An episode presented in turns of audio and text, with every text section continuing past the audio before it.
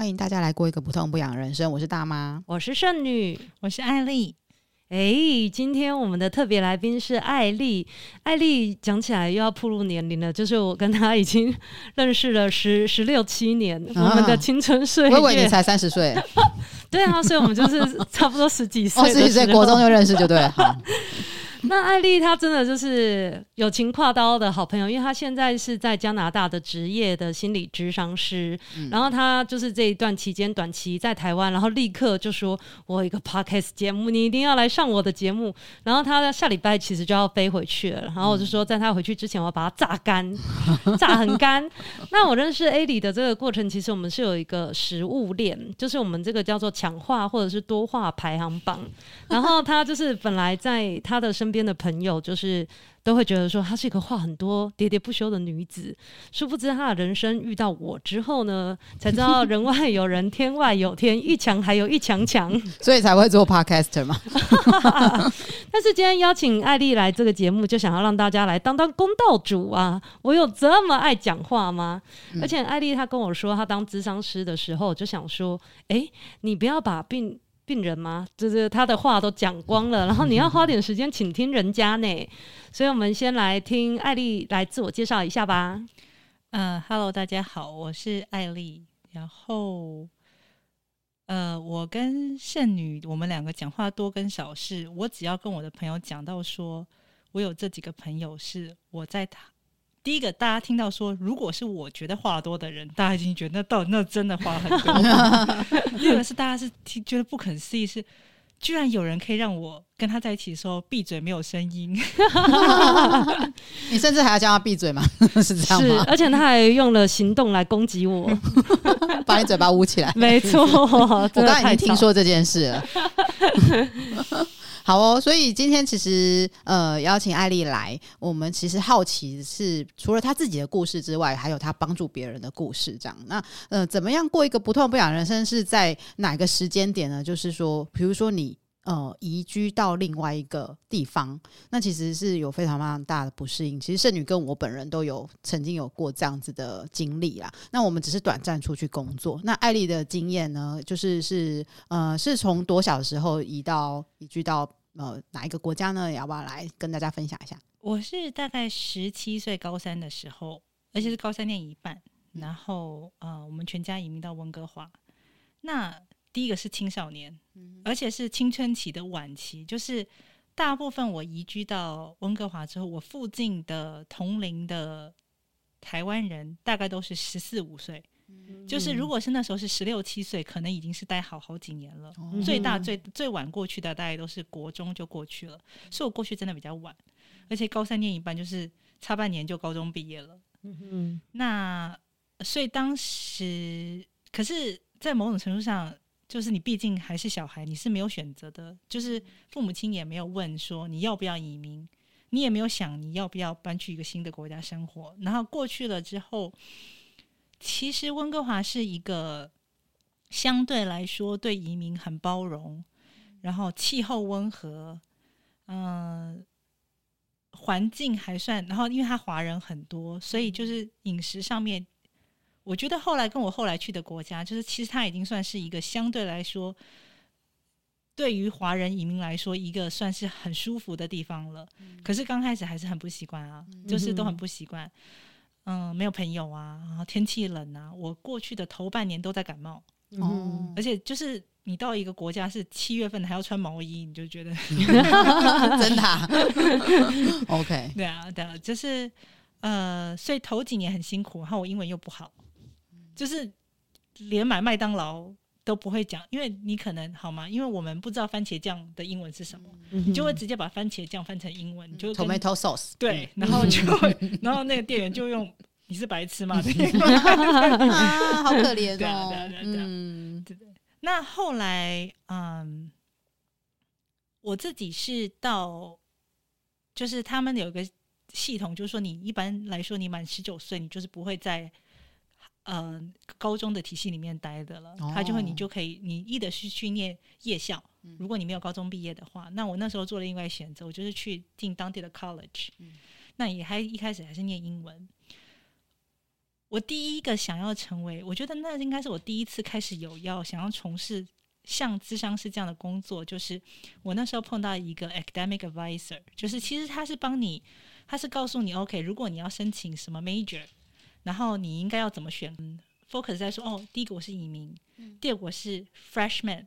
就是刚刚，就是我是新鲜人，嗯、然后我又是移民，就是我在我在学习一个新的教育系统，在一个新的文化、新的国家生活，嗯、所以他第一个他有，嗯、呃，怎么讲？他有 acknowledge，就是他就是说，哦，他觉得我其实是，嗯，这这个这个过程当中一定很辛苦，嗯、然后他也有认同到说你在这中间的挣扎，嗯、然后我当时就是我当时的感觉是，哦。就是这个人有理解到我的辛苦在哪里，你有被认同，没有被同理到，对，我有被同理到，哦、对，然后所以，所以我当时我就哦，这个工作是我想做的，哦，但是当时可能就是年纪还小，那只是那个念头，嗯哼。就就这样过了。你碰到一个好像很愿意帮助你，然后同时也能够同理你的人，嗯、然后你觉得他这样子的工作对你来讲，好像是一个，好像你未来你也可以从事的一个工作吗？大概我大部你可以你会听到大部分的智商师都有一个都会说同样的话，就是他们在朋友当中永远都是朋友会去找他们。嗯，聊天哦，对，没错，好像常常听过。对，就是从很从很年轻的时候开始，或者一直都是你在你的朋友带你成为智商师。我朋友跟我，都会跟我说他失恋啦，怎样，然后他来找我聊聊，他就好多了。所以听起来我也很适合这份工作。可是你不是，呃，就是，但是我觉得作为成为智商师之后，当然还是有一个不一样的过程，因为比如说你比较年轻的时候。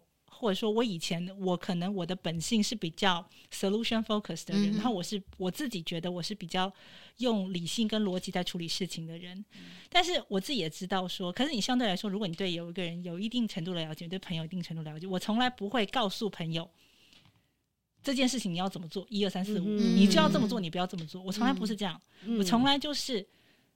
他们，我觉得大家都是成年人，你不是五岁小朋友，大家都知道自己该怎么做，嗯、哼所以就是借由聊天的过程或是对话的过程，让对方自己去做这个决定。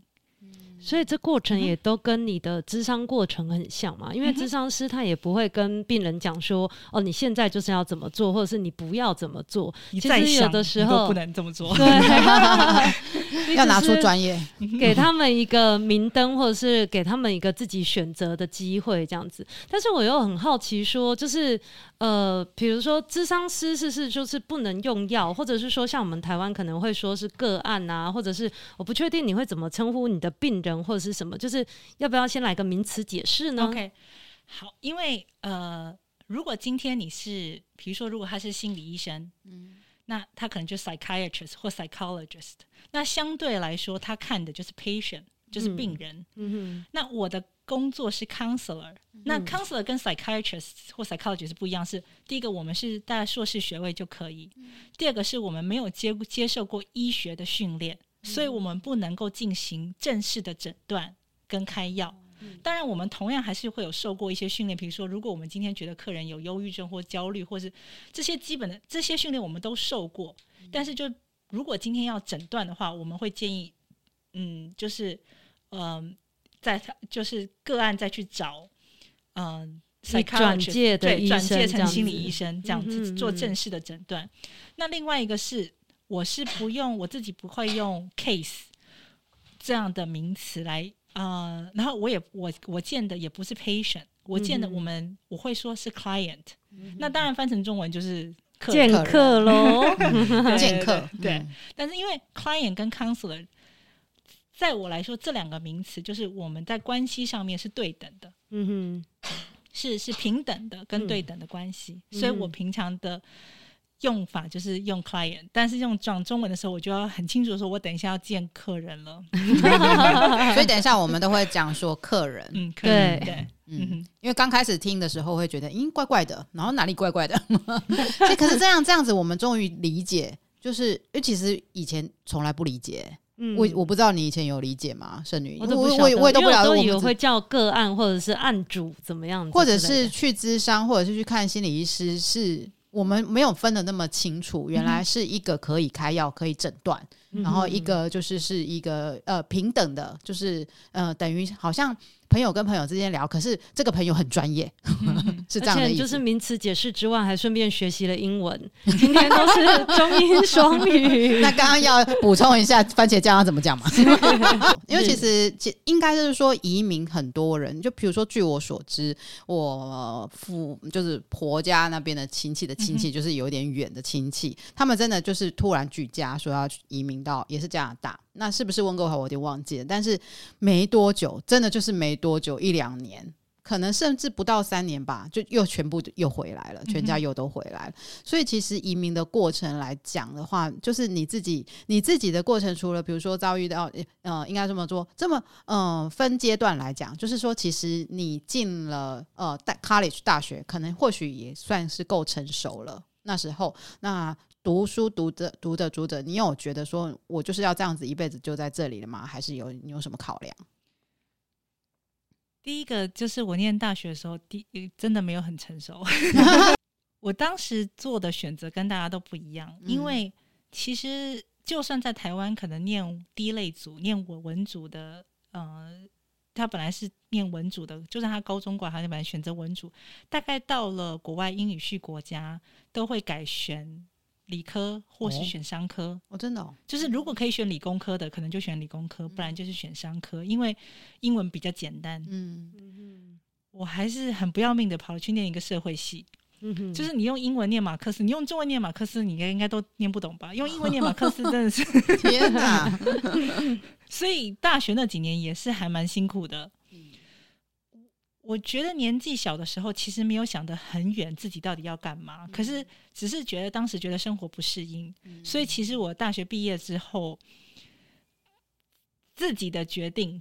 还就是是在虽然父母亲不赞成，但是当时还是就是先回台湾工作一段时间，所以才有机会认识圣女啊。对，我才有这个荣幸，这样这样才是真的泄露我们的年龄。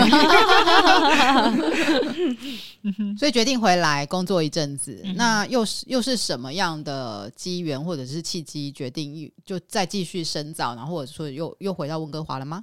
而且我想说的是，艾丽她真的是一个多才多艺的女子，就是她其实也是蛮斜杠的，就是 其实各行各业感觉她都好像可以做，她的兴趣之广泛多元，所以当她念社会系的人哦，对，应该是 圣女本人也是吧？对，我也类似，就是都是这个类科的社会科学类。嗯嗯嗯所以当他说他后来成为咨商师的时候，我好像有点惊讶，又有点没那么惊讶，就会觉得说，嗯，这个工作的确很适合很爱说话、很爱分享的你哦。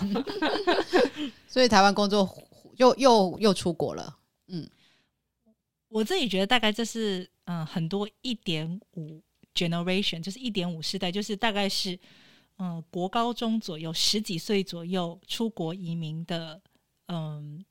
年轻移民都会碰到的问题，哦、就是在文化认同跟选择，他要待在什么地方。嗯、就是我身边很多人，我现在在温哥华生活，我身边很多人都是可能小时候移民过来，大学毕业或是念完书毕业之后回亚洲发发展，不一定是、嗯、不一定是台湾啦。如果他是日本人，他是韩国人，或者或去中国、啊，对，或中国。然后到一个年纪之后，可能是甚至是成家立业有小孩之后，又在举家，或是说。妈妈带着小孩再搬回加拿大。哦，那我自己觉得好像是在哪里，我们都不是完全的那里的人，哦、就是哪里都，你又你永远不会是真的加拿大人。加拿大人不会永远把你当加拿大人，嗯、然后你回台湾，人家也是觉得你你好像也不是台湾人，你是对对对对对，你是 CBC，你 CBC，对对对对对啊，所以。从呃，就是在台湾工作几年的时候，又有什么契机？有什么样的契机？然后又让你回去？就是你是有那种感觉吗？因为我刚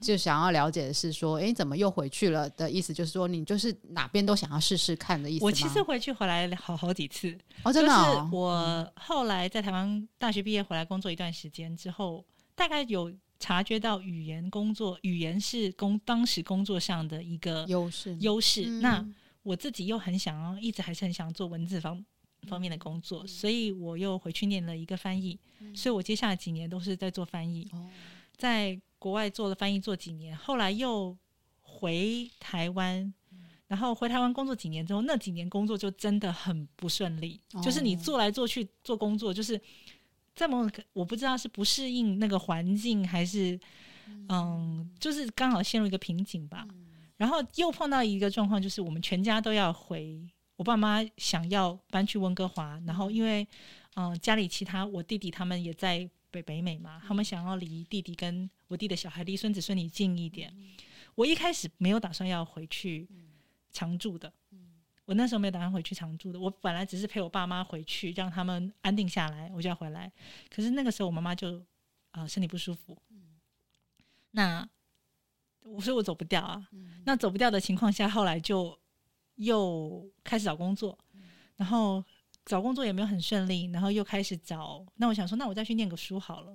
诶，就我就看到一个嗯、呃，是一个私立的智商学校，哦然后我就觉得你呃。就是智商为主的学校，对，咨商为主学校，好特别哦。然后我，他是，其实我从十二十几岁开始想这些事情，我从来没有觉得自己准备好了去做智商师，因为智商师很多时候你是要承受承接对方的痛苦的。嗯哼，就是我从来不觉得我有那个 capacity，有那个能力，真的是把这件事情当成一个专业。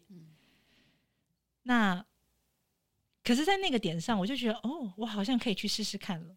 嗯、然后我今我碰到了那一天，那个那个学校，他的那个他也是智商师，他应该就是同理心女王。你看他讲话真是如沐春风，然后，哦、然后就说，哦，真的可以试试看。哦，然后才开始，然后我在那个智商那个智商学校，他。不需要，他不是硕士，就是他不需要，你只要高中毕业就可以去念，他也没有要求你有任何，你不需要任何其他 prerequisite。那里面的人是什么样的人都有，真的从，就是从流黑道出身的啦，吸毒喝酒二十年的啦，或者说是那种十八岁就十五岁。就有小孩，然后就是然后未婚妈妈，对未婚妈妈，但是到三十几岁，然后开始觉得要有自己的事业啦，就是你知道，就是很多不一样的人的人生，嗯嗯嗯，你认识很多不一样的人的人生，然后就哦，就是那边算是一个开始吧，然后就说哦，我真的可以，可能是心理年龄够成熟了，还是你有一定程度的阅历，然后我不是不能说我没有。怀疑，其实我到现在都还是有怀疑。就是你碰到不同的客人的时候，你有时候还是会觉得，还是会有怀疑。我到底能不能胜任这份工作？我对这个客人，我做的事情是不是对的？你还是会每天你都在重复，你都会对你的选择有一点点怀疑，或很多怀疑，不一定看情况。但是那个当下，我是觉得，哦，我自己觉得我有足够的自信心，说，哦，我现在可以做这个工作了，而且这是真的，我想做的。嗯哼，可以透露那时候几岁吗？不就是现在吗？不是、啊，他不是职业好几年了吗？我我想要说的是，因为我们会做这个不痛不痒的人生的这个节目，其实也是因为我们有了一些自己的阅历跟自己的经验，所以才会走到这一步。所以也是感谢大妈，让我们可以有极大成发挥的空间。我们真的就是聚在一起聊天而已，不用一直每次都感谢我。然后，所以我觉得对艾丽来讲，也是因为你有这个这么痛苦的移民经验，或者是说在你求职的转换跑道这段过程，就是你的确也是有自己经历过，所以让现在的你就是更具有同理心，可以面对你的客人，然后听倾听他们的痛苦，然后给他们一些比较好的一个。排解舒压的方式，而且你自己就是从一个年轻的移民到现在，其实你也是算是做移民家庭相关的智商，或者是面对亲子啊、家庭教养，比如说呃，第一代是华人移民，第二代子女已经是落地生根了，这种亲子教养的冲突。那这个当中，你有没有一些什么特别的 case 想跟我们一起分享的呢？不是 case 啊，抱歉，特别的客人。嗯。其实就亲子教养来说，我觉得很有趣的一点是，因为毕竟我接受的智商教育是以西方体系为主的。嗯，那今天我的客人来找我的时候，很大一部分他们会特别，他们会觉得，因为我是华人，所以我应该要认同他们。但这里面有很多很复杂的。第一个，我不是，我是我是受西方教育，在某一个程度上。基本教育是在台湾受教育的，可是我后面的大学教育跟后面智商的教育都是在都是在国外。因为你就是一个 CBC，一般人会讲说 ABC 是是就是 American Born Chinese。对对对对对，对但是你的确也是蛮洋派的。他不承认，他不想承认，我看到他眼神了。那所以就是说，我自己在跟华人家长，尤其是家长沟通小子女的教养问题的时候，其实我常常会有一种感觉，是我在把某一些西方体系的东西强强迫 impose 在他们身上，就是这不是他们习惯的东西。嗯哼，那我尽量希望能够让家长知道的是。你就是对你来说那一套教养方式，你父母怎么样教养你的方式，第一个不是同样的 generation，不是同样的世代，不是同样的文化环境，然后最重要的一点就是他现在就是没有用了。嗯哼，为什么你的小孩你觉得你的小孩不听话？因为他现在就是没有用了嘛。嗯。那所以我们可不可以就是说我不是说我的方法是对的，而是说如果我们今天换一个方式试试看。你先试试看有没有用嘛？那比较辛苦，有些家长就会好，那他愿意试试看。可是有些家长就是不行，我的小孩就是，呃、一定要怎样？就是就是虎爸虎妈。比如说，我有一个 case 是那个妈妈说，我们在讨论说为什么他的小孩要撒谎。嗯、那讨论到一个点上就很清楚，因为妈妈很凶，而且妈妈会崩溃，会歇斯底里。哦、那小孩会害怕啊，哦、所以他就会本能就会撒谎。哦，然后那个妈妈就很生气说：“就算我会骂他，他还是应该要诚实啊！嗯、而且是多小的小孩就有这个角色，好像还蛮大的，九岁、十一岁，其实是比较大一点的男、哦、男生这样子。就是就算我骂他，他就算知道他会被处罚，他还是应该要诚实啊。嗯，然后妈妈人没有那么笨哦，像像这样子，你就会觉得呃，那那当然你就是要再换一个方式去让他，比如说你可能就说，那你自己童年的时候。”然后这妈妈就说：“我从来没有撒过谎。”我就说：“妈妈，你这句话应该就 对，但可其实可是还好，就是我相信我对圣女一定没有那么多的耐心，但是我对我的客人相对来说还是比较有耐心。但是当然，你还是会觉得有挫折啦。嗯哼。但同时，我又会反思说，是不是我自己把我觉我在我学到的西方那一套硬压在这个。强压在这个华人的人他们的，这是他们这两个思想体系是是不合的。嗯，还是说在你自己从小到大的那个过程，嗯、你有没有想要利用这件事情来修补你的童年？应该没有创伤啊，但是就是希望说可以救一个家庭是一个家庭。呃，我觉得还是不要讲自己的父母好了。好好好，会剪掉，会剪掉。OK，所以就是呃。就是比较多的移民的家庭会来找你的比例大概是多少？我的呃移民其实因为温哥华是一个高度移民的城市，嗯，像我住的城市有百分之七十是有色人种，所以不一定是第一代或第二代。有时候如果第二代或第三代，我们就不算他是移民了，他就是。嗯、但是百分之七十是有色人种。嗯华人超过百分之五十二，百分之五十二，所以已经超过一半了。华裔已经超过一半了。嗯，所以说我自己的客人比例里面大概是，嗯，亚洲人这样说好了，亚裔人是大概占一半左右。哦，那另外一半可能是欧洲人，可能是南美人，或者他们可能也是移民，移民对，可能也他们也是移民，对对对，嗯哼。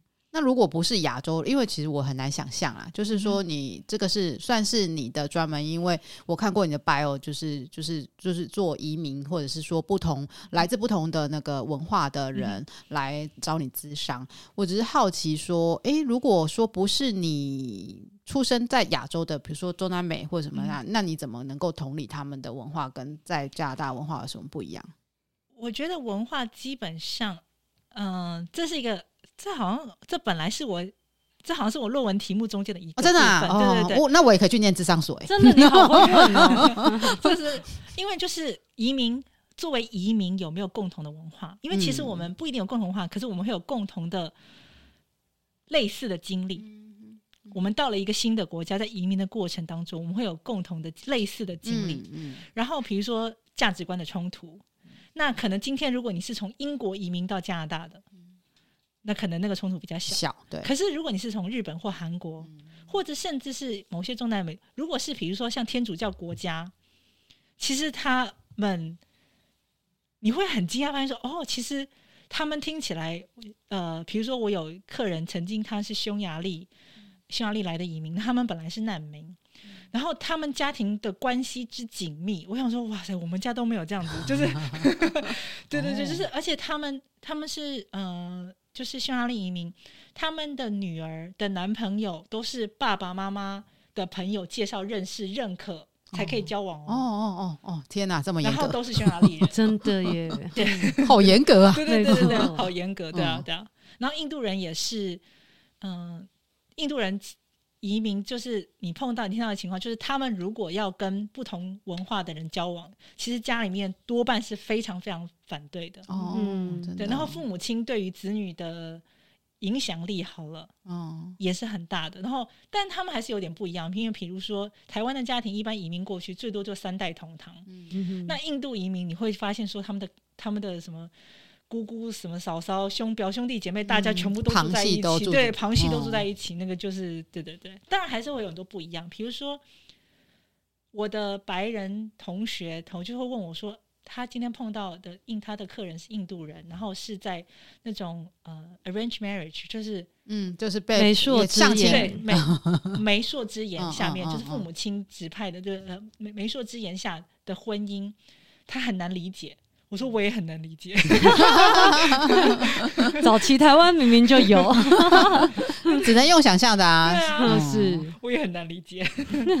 所以其实就是听起来，智商师跟智商师彼此互相学习而来。因为我刚刚的问题是说，哎、欸，你怎么能够理解？就比如说中南美或者是其他周别的国家的人来到，嗯、那你提到的是说有哦有相同的经历，因为都是来到一个感觉是一个大熔炉的。然后你们智商师之之间还会彼此互相讨论。问你们的客人啊，会啊会啊，这个就是。这蛮有趣的，就是总是要舒压嘛。第一个当然就是呃，我们一定会注重 confidentiality，就是你一定不会把客人的名字啊、个人资料就是嗯、对泄露。嗯、然后这算是一个，因为每一个智商师可能都有自己的 modality，就是自己的学派，嗯，那自己用的方法，所以交流跟讨论。当然有比较正式的时候，就是这我们可能每个月会有一次聚会，就特别的聚会，可能线上或者是见面，然后专门就讨论 case 的。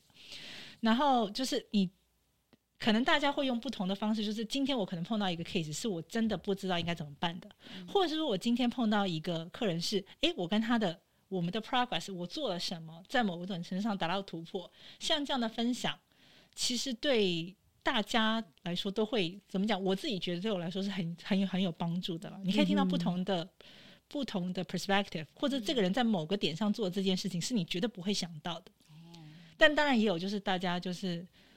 喝着红酒，然后就开始说：“我客人怎么这么麻烦？”的时候啦。哎，那艾莉，我想出一个题目，就是如果说像是这也是我朋友他自己的经验啊，他是说每次去咨商的时候啊，然后咨商师都会先。做呼吸练习，嗯、但是他每次做呼吸练习的时候都觉得无聊死了，对于我的现况一点都没有改善，嗯、或者是说他们就是很焦虑他们的未来某件事情，或者是有忧郁或什么，他就会觉得，哎、欸，这个呼吸根本也没有办法解决我那个问题，那不就是他每次去之上，他觉得最痛苦的就是做呼吸练习，那这样子的客，这样子的客人，你会怎么样？呃，你有遇过这样子的客人吗？应该先问艾丽，她有没有用这个门派？因为她刚刚有讲，有不同的智商师都有用不同自己的学理的那个派系，比别不太一样。所以你会请你的客人呼吸吗？会哦，真的哎，哎，跟小 K 一样，基本功嘛，对不对？对，这是基本功。因为呃，这个跟 OK，这个更可能跟流行比较有关系，因为就是 mindfulness 正念，那是现在这。过去二十年，这个很很流行的，对对对对。那大妈深谙迟到呢？是啊，是啊，我刚从八周结业而已，只有八周，我只有八周，八周已经很难了，我做不了。哦，天哪，被智商是称赞真棒。因为呼吸是它的重点，不在于说呼吸，它的呼吸是让你怎么样，有没有办法可以跟在当下的。觉知。那因为对自己，你你如果可以在当下可以察觉自己当时的状态，对智商的过程是很有帮助的。嗯哼嗯哼。当然也，然后有时候，比如说你今天可能进来的时候非常焦虑，嗯哼，你可能过来的时候，比如说你今天过来的时候，刚刚跟老板吵完架，或者你。你赶公车好，你只是赶赶公车，或者是你挤公车的时候被人家撞了一下，你心情很不好。是，那你进来的时候，你可能就是，其实你跟你的智商是有讨论的其他的东西，可是你就会把这些所有的情绪都带进来。嗯哼哼，有时候更深一层的是，借由呼吸，就是当下作为就是一个觉知的练习，是你可以当时察察觉你内在的情绪。嗯哼哼，那然后另外，比如说像内在家庭系统。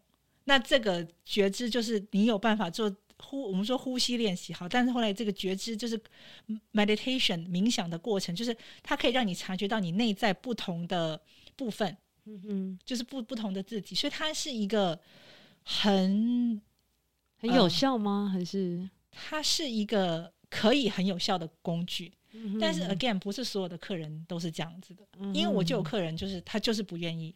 哦、他就是觉得让他更，有些人让他更焦虑，对啊，有可能有些人让他更焦虑，然后有些人是觉得他就是坐不住。比如说你碰到有过动症，注意力不能集中，你叫他坐在那边，我多半都会分享说，我从来不会，呃，比如说我不会花十五分钟在这件事情上面，嗯、多半就三分钟，我们试试看，嗯、或是一分钟，或是三十秒，对你来说就是你觉得足够的那个点。就可以足够。嗯哼哼。那当然，客人如果真的不愿意，我可能会用其他的方式去做觉知的练练习。哦，那我想知道什么是其他的方式呢？这个要看啊，呃、我还以为说这个要付钱才能知道。哎、欸，这一堂课挺贵的，真的。是啊，就是 OK。然后我想要，我刚刚因为你说你的你的朋友说嗯很无聊，嗯，可是我又想问他说，他有没有跟他的智商师讲过呢？我觉得很无聊，我不想做这件事情。哦，因为他可能只是配合演出，然后内心出戏，他没有讲这样子。对啊，他可以跟他的智商师讨论啊。我觉得很焦虑，我觉得让我更焦虑，我觉得好无聊。嗯哼嗯哼。可是无聊也是这个觉知练习的过程，过程没错。嗯，就是你去察觉你的无聊，我真的很无聊，继续。嗯哼，这样。原来如此，是吧？哎，好，我我觉得，我觉得正念光那个呼吸。观察就可以讲一集了，真的，真的。因为从上次 上上一集的小 K 就讲到这个，然后这次艾莉来又讲到这个，我觉得呼吸观察真的可以讲一集。敲完预约下一集。那你刚刚说的，我可能因为我自己有受一个训练，叫做 Gestalt，就是台湾好像叫完形学派吧？完完形怎么写？完整的形状的形状，对，它是。呃，Gestalt 是一个德国字，它就是讲 completion，、哦、或者是完，就是对的意思。那呃，完形学派是一个神经兮兮的学派，我只能这么说。他现在不是特别流行的学派因为对对对，他不是特别流行的学派，但是他的他对于一个人的就是。他花了很多时间，他跟他有利用很多东方的禅学，可是我觉得这种所谓利用东方的禅学，那个理解是西方人对东方禅学的理解，跟我们的理解其实是有落差的，嗯、对对对。嗯、但他花了，他是很善用利用当下的觉知去呃刺激一个人对自己的理解跟成长，嗯、跟所谓呃 Gestalt 就是你要怎么样跟自己有接触。嗯哼，你要跟自己怎么样有 contact？、嗯、那我自己觉得是非常有趣。比如说我自己说有一次好了，我在呃，我不是在接受智商，可是我是他是有一个，他是一个团体，有点像团体智商，哦、可是又是团体训练。我们全部都是智商师.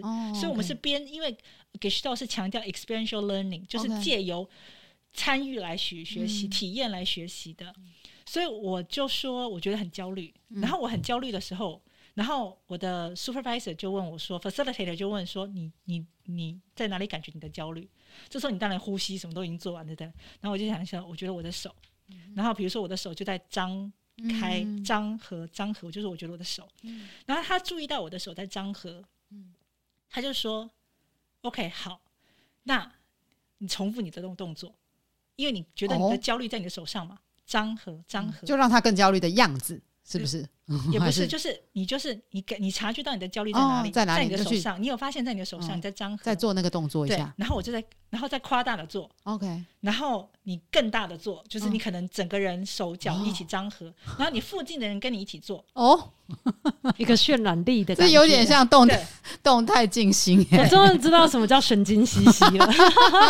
，OK，然后呢，然后只会大家都跟你一起做，然然后同学有没有讨厌你？你有你有会觉得说，哦，真的某一种程度上，你的焦虑是被宣泄掉的。哦，嗯，而且有一种同才的力量，大家都跟你一起做一样的事情。然后还有一次是我在偏头痛，嗯，然后就觉得在那个团体里面，其实我很不能专心。偏头痛是大妈的专利 我现在练了正念之后有好一点，哦，真的恭，喜恭喜！嗯然后 facilitator 就说：“OK，那你现在想做什么事情？你为什么会偏头痛？然后说说反正不是为什么会偏头痛，就是你现在你觉得你的偏头痛在哪里？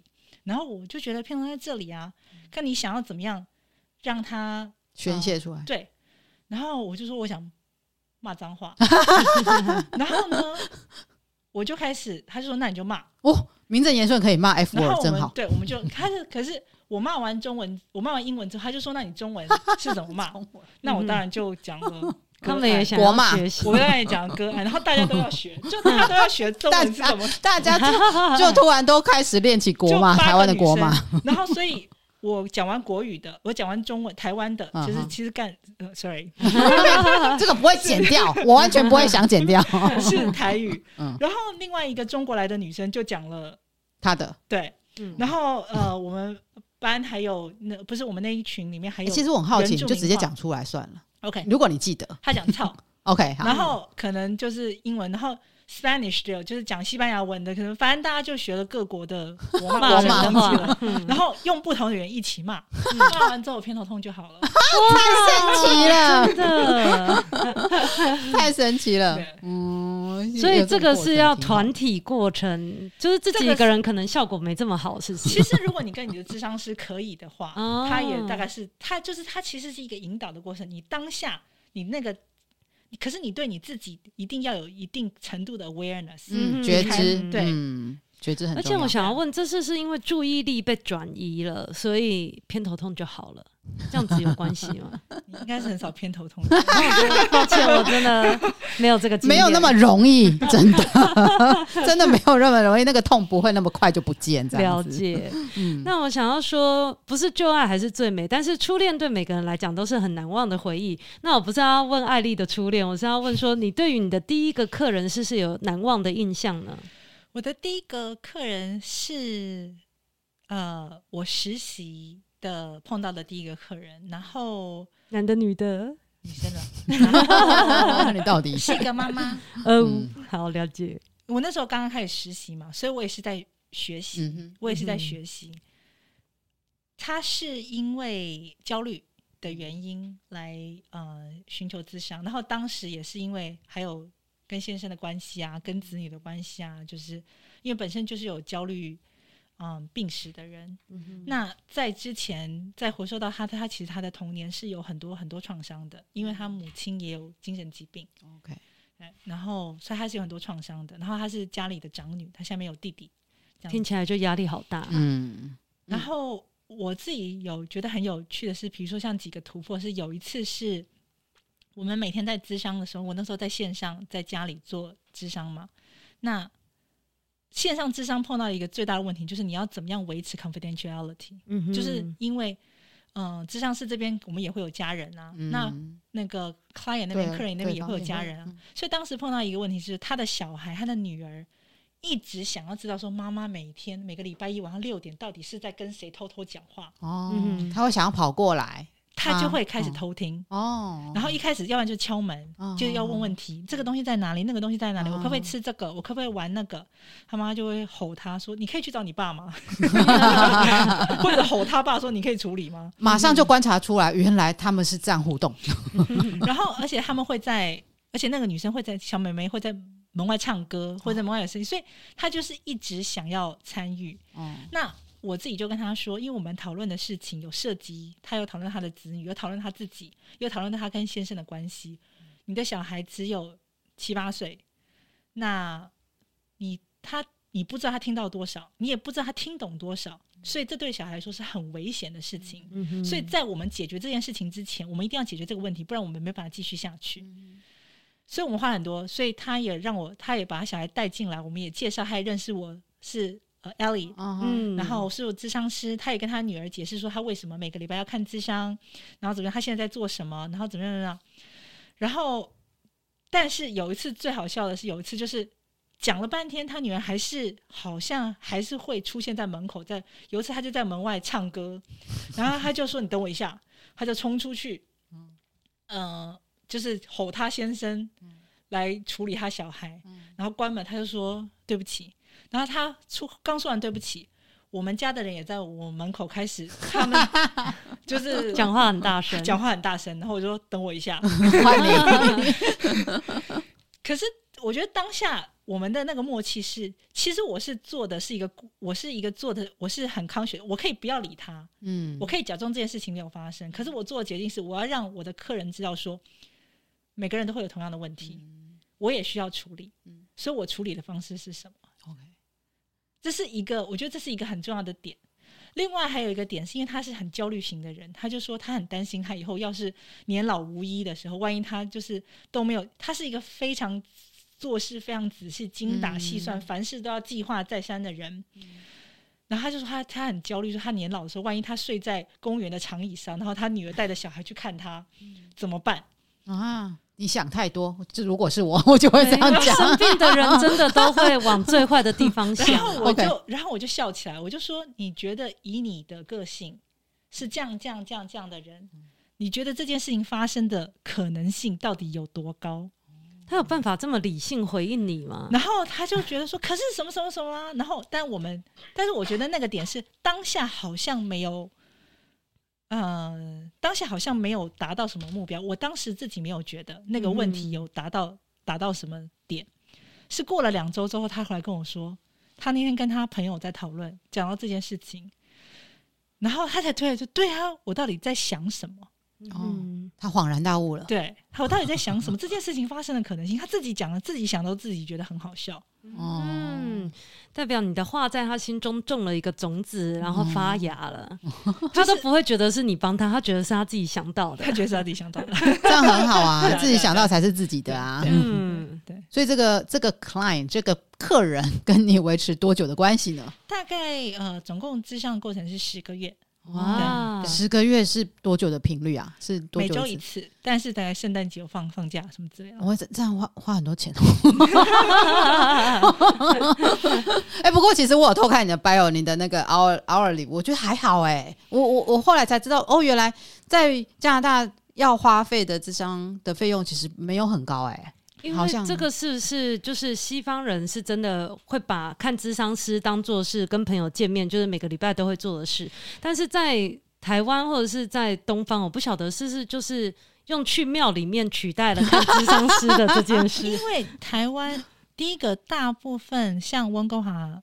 加加拿大好了，北美它会有 benefits，就是公司的福利，哦、它可以 cover 一部分。是是是。然后呃，然后基本上也要看资历，我毕竟还是资历比较浅。哦。今天还是，如果今天你是看心理医生，那一小时是大概六千块台币吧。哦。六千多。嗯。那如果你是看，比如说专门有受过很高阶训练的婚姻咨商的话，一小时可能也是四五千。嗯，这个一个半小时大概四五千台币，嗯、所以看你的资历跟还还是有差了。我毕竟还是相对年轻的，但我觉得可可以跟年轻的智商师互动，应该也挺不错的。就是应该有很多移民的需求是这样的感觉。但移民就会觉得说，你有小孩吗？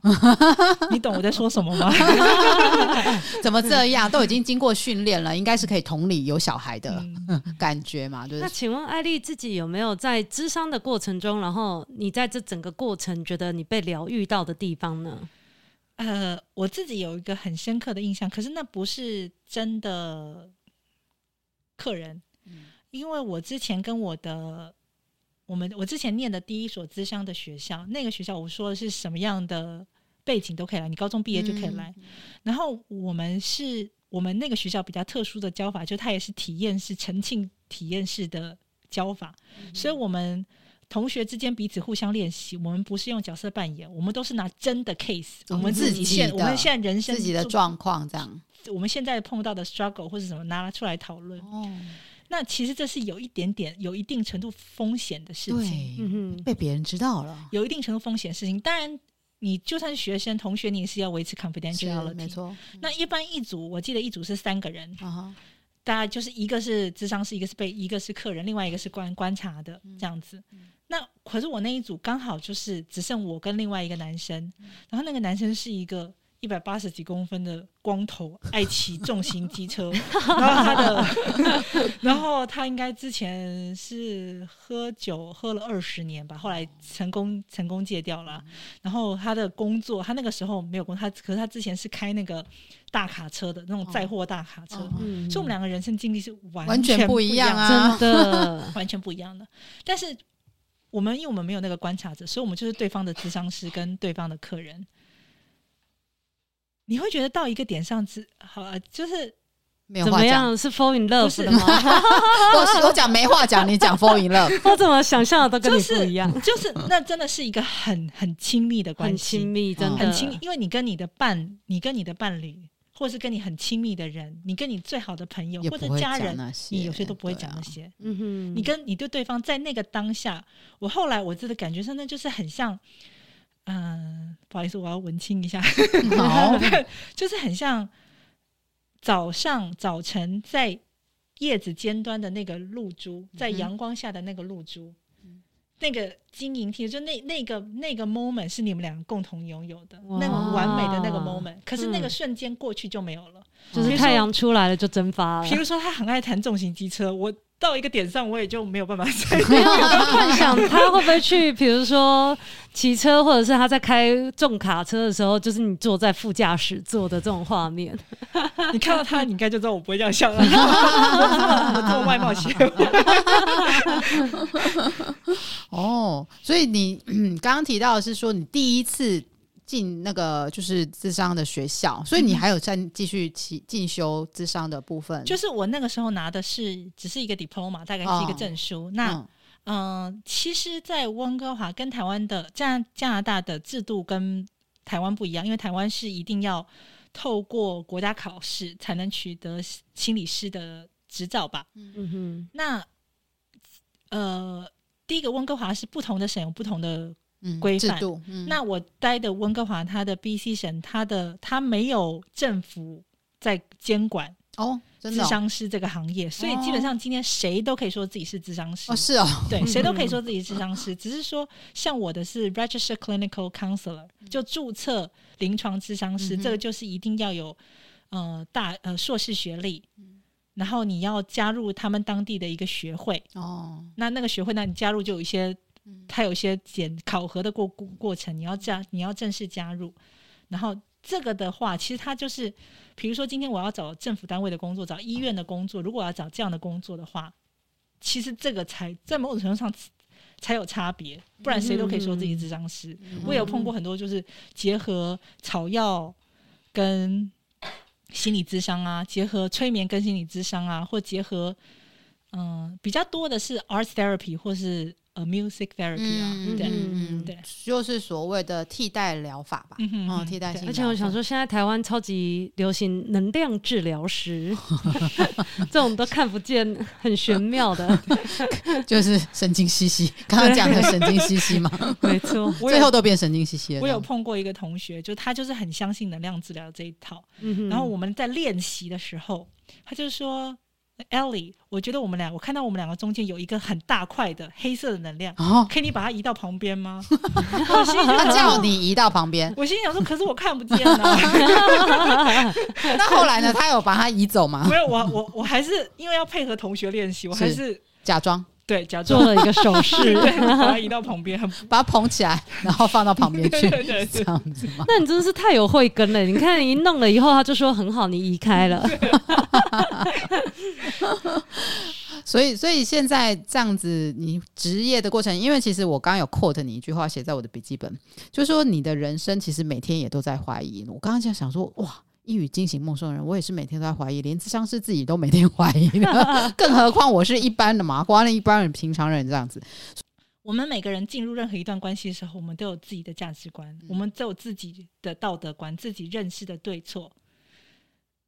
你尤其你很多时候是原生家庭带来的。嗯、我自己觉得很有趣的是，你会发现在咨商的过程当中，你会发现说，哦，比如说我自己曾经以为我是一个，啊、呃，想法上算是很开放的人，啊、然后你在咨商的过程发现，哦，其实，在某些地方，其实我是带有。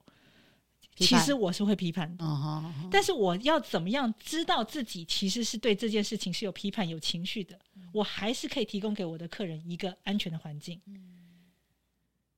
当然，有时候是，有时候是，比如说像有时候的情况是，今天有时候是成就感，就是当你知道说，哦，今天你的你的客人在你的陪伴或是协助下面，他们今天可以大到达人生一个状态，是他们是，嗯。